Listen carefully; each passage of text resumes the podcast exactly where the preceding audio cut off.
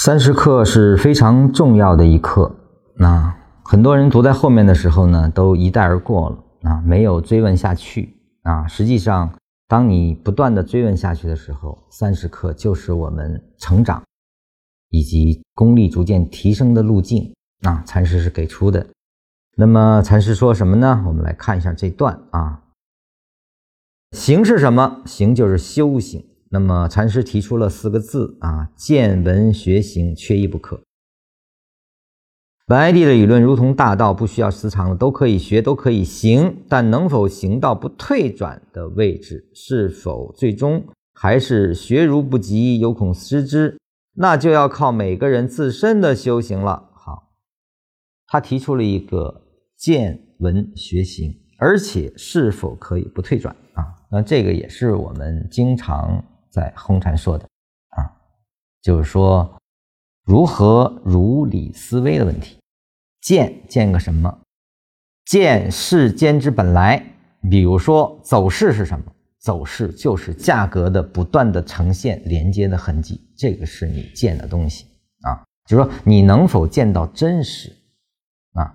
闻是什么呢？就是说你是否听闻了对这个世间最根本的意义上的解读。而这个解读你是否能领会啊？学就是按照这个逻辑不断的去深入其中啊，由这个出发点来去构建你对这个世界或者对这个市场的根本理解啊，学它的逻辑啊。所以说这几点是必须要同时进行才可以啊。那么学通了，完全知道他在说什么了，他从底层开始。生长出来的那个东西到底是个什么？它在解决什么？当这些都明白的时候，你才能说摸到了缠论的门了啊！而后用这样的思维去观察市场，用这样的思维去触发你的交易，这个就是行了啊！那么什么叫不退转呢？就是你每一个交易动作都是按照这个逻辑在进行思考，按照这些信号来进行触发。它跟你的预测逐渐的越来越少啊，你的这些期望，你的这些贪嗔痴，完全没有了着力点，完全是按照当下的强弱在进行着，这个才能叫不退转啊。我说过一句话，缠论，当你真正学完之后，它就是一面镜子。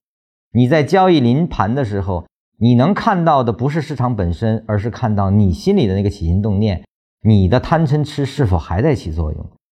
它的作用着力点又在哪里？你不断的去修正它，那就是修。这个修不是修你的行，而是修你的念，因为没有念是不可能有行的。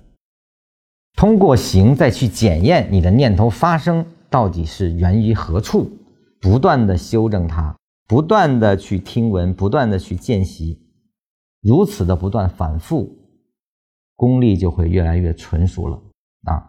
当你完全的。